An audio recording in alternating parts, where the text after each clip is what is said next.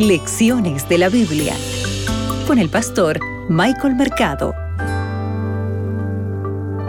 El nombre Set significa poner en el lugar de. Y Eva dijo, Dios me ha dado otro hijo en lugar de Abel, a quien mató Caín.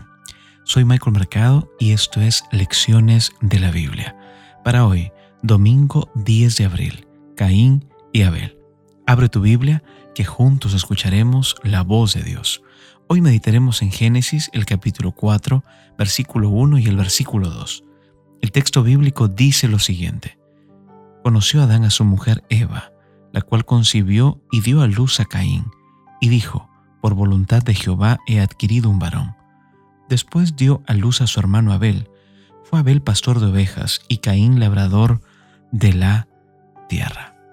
Apreciados amigos, debemos recordar que el nombre de Caín deriva del verbo caná, que significa adquirir, poseer. Y es interesante cómo Salomón usa este verbo para referirse a la adquisición de siervos y de rebaños. Tú puedes corroborar esto en Eclesiastés el capítulo 2, el versículo 7. Pero esto también era una señal de poder y éxito para establecerlo como el gran rey. Ahora, ¿cuál es el significado del nombre Abel? El significado es vapor.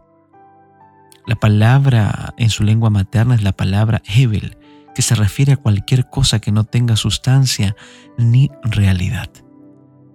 Ahora debemos recordar algo importante. El sabio Salomón elige la palabra Hebel para, para que él pueda expresar su filosofía de lo que es vanidad en Eclesiastés el capítulo 1, el versículo 2, esta palabra es presentada por Salomón. Entonces, la palabra Abel, Abel, también significa vanidad. De hecho, el nombre Abel describe la personalidad de Abel. ¿Sabes? Eva estaba presentándose o presumiendo el nacimiento de Caín y explica el significado de su nombre. Se está refiriendo a Abel solo como su hermano, como si este niño no tuviera una realidad propia. Sabes que en toda la historia bíblica, Caín es el único que habla. En el versículo 8, versículo 9, versículo 13 y el versículo 14, tú puedes observar todo ello del capítulo 4 de Génesis. Abel nunca dice nada.